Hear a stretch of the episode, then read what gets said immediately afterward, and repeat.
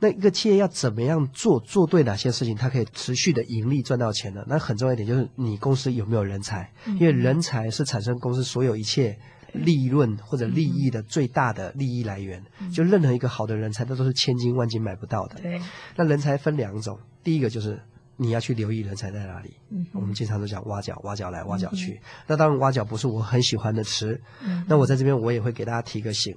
如果我们企业要寻找人才，我们还是讲寻找人才，我觉得听起来更舒服啊。嗯，寻找人才它是有关键的。第一个，你公司一定都要有自己的理念、自己的文化。那你要去寻找的人才呢，他得符合你公司的价值观，符合你公司的文化，你找他来，你们才会一致性，因为他知道他来做什么。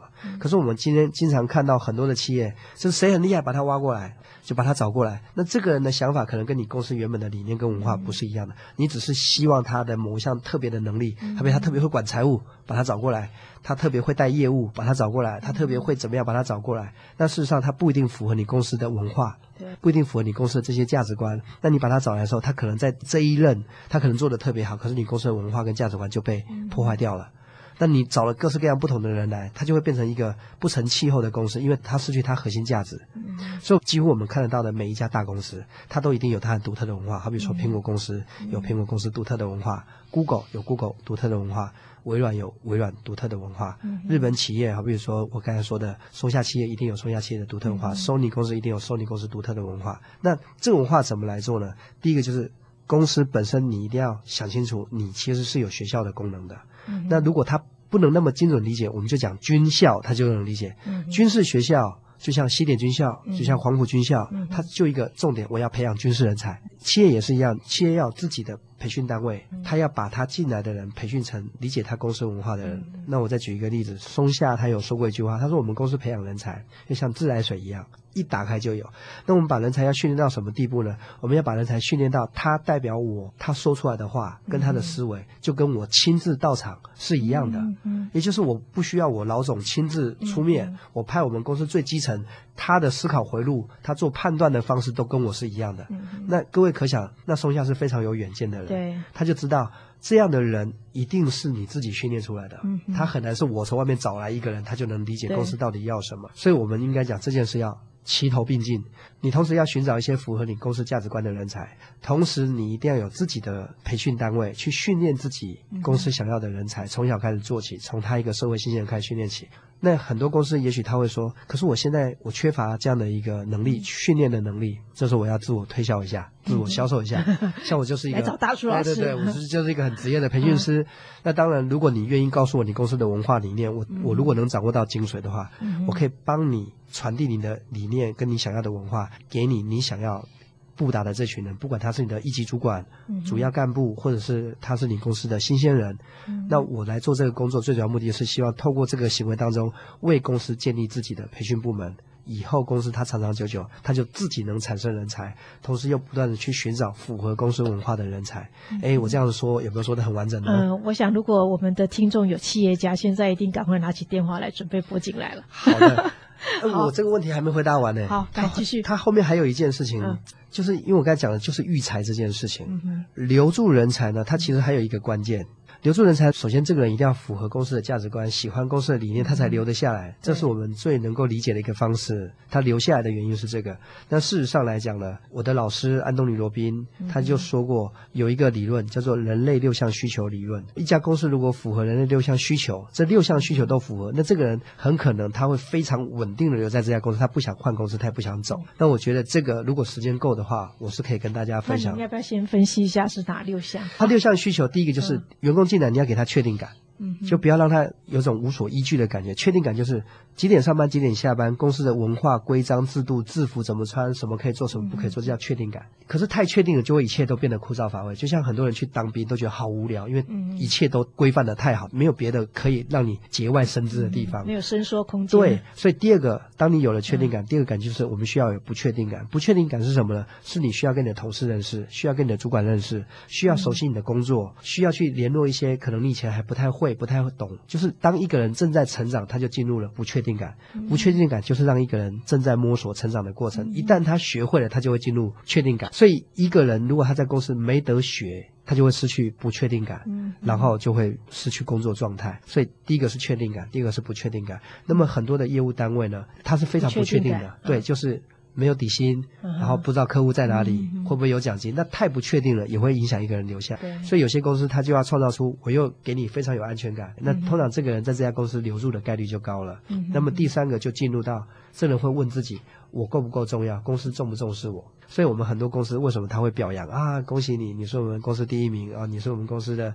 有功之人哈，叫战将啊！你为我们公司做什么贡献？所以要给予一个人重要性需求。那这个人有了重要性需求，他留下来的概率就会提高。就你重视我，我就留下来。这是一个很好玩的事情。就是一家公司如果不够重视他的人才，他的人才一定会被另外一家更重视的人带走。所以我们公司要予以重视。那重视完之后，衍生第四个需求叫爱与关怀。就你光是重视，你总是表扬我，你总是说我第一名。那往后他一定要产生一些连结，好比说，如果你只是重视我，只是说这是我们公司第一名，我们要给他掌声，而没有后续的动作，人们会觉得我们的关系太利益，好像我是一个很有价值的人，让你用，你也用的很高兴，那没了。所以第四项需求就是你是否能做到爱与关怀，好比说。你有没有去做家庭访问啊？了不了解他的父亲情况，他的母亲情况啊？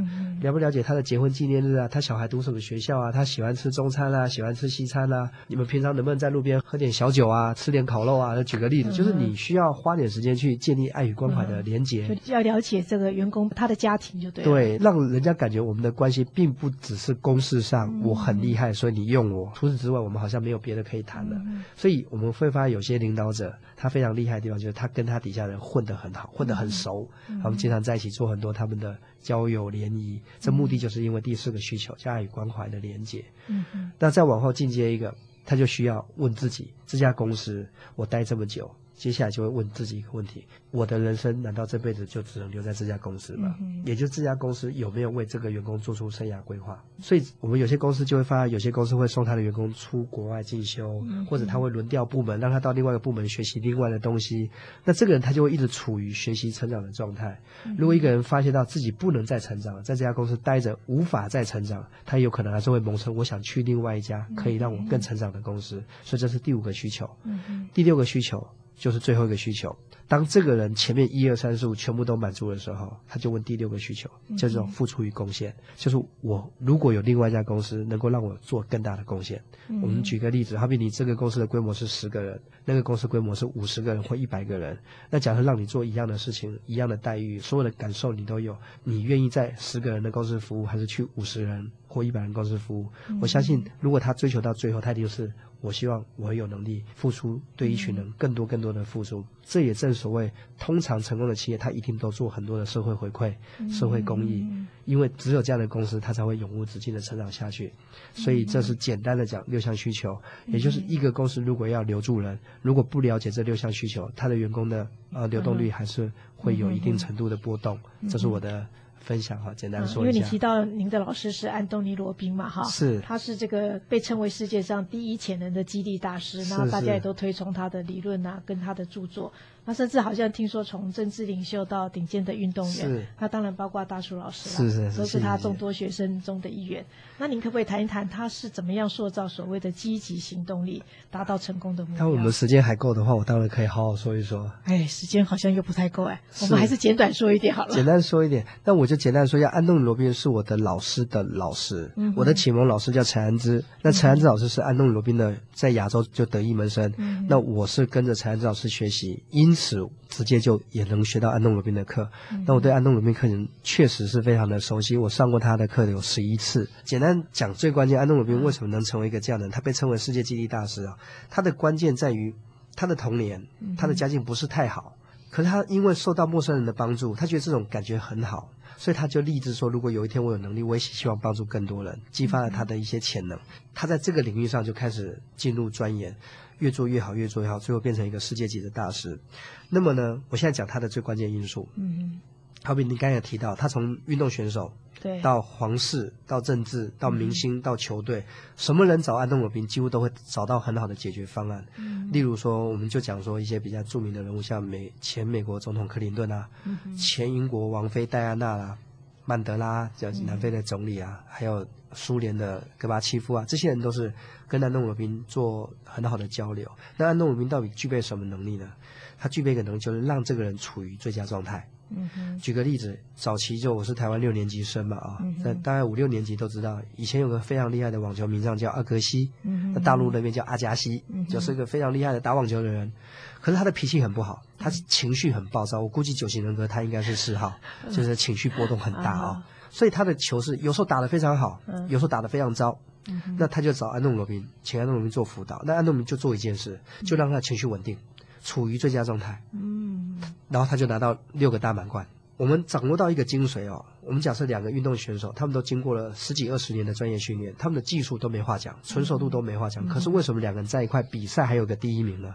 完全就是看谁比较稳定，谁犯的错比较少，谁的情绪在最佳状态。所以，我们经常看到一些运动选手，他懊恼：“哎呀，我怎么丢了这个球？哎呀，那我怎么漏死了？我错失了。”他情绪就沮丧、低落。那么接下来他就会输的更多，就失去更多分。所以，安东尼他掌握一个关键，不管是 NBA 球队、冰上曲棍球队。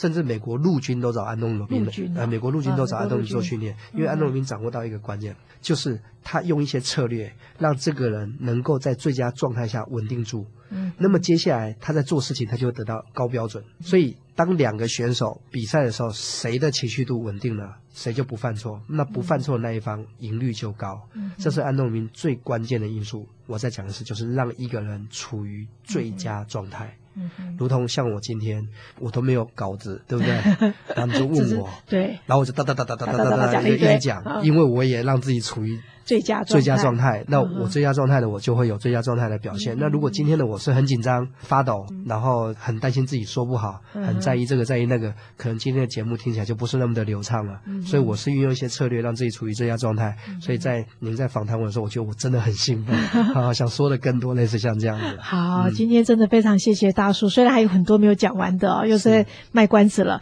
那当然啦，如果您在这个企业经营上有问题，也别忘了打电话给我们，我们会请大叔老。是帮您解答。那今天就谢谢听众朋友，也谢谢大叔老师。好，谢谢大家的收听，谢谢，谢谢，再见，再见。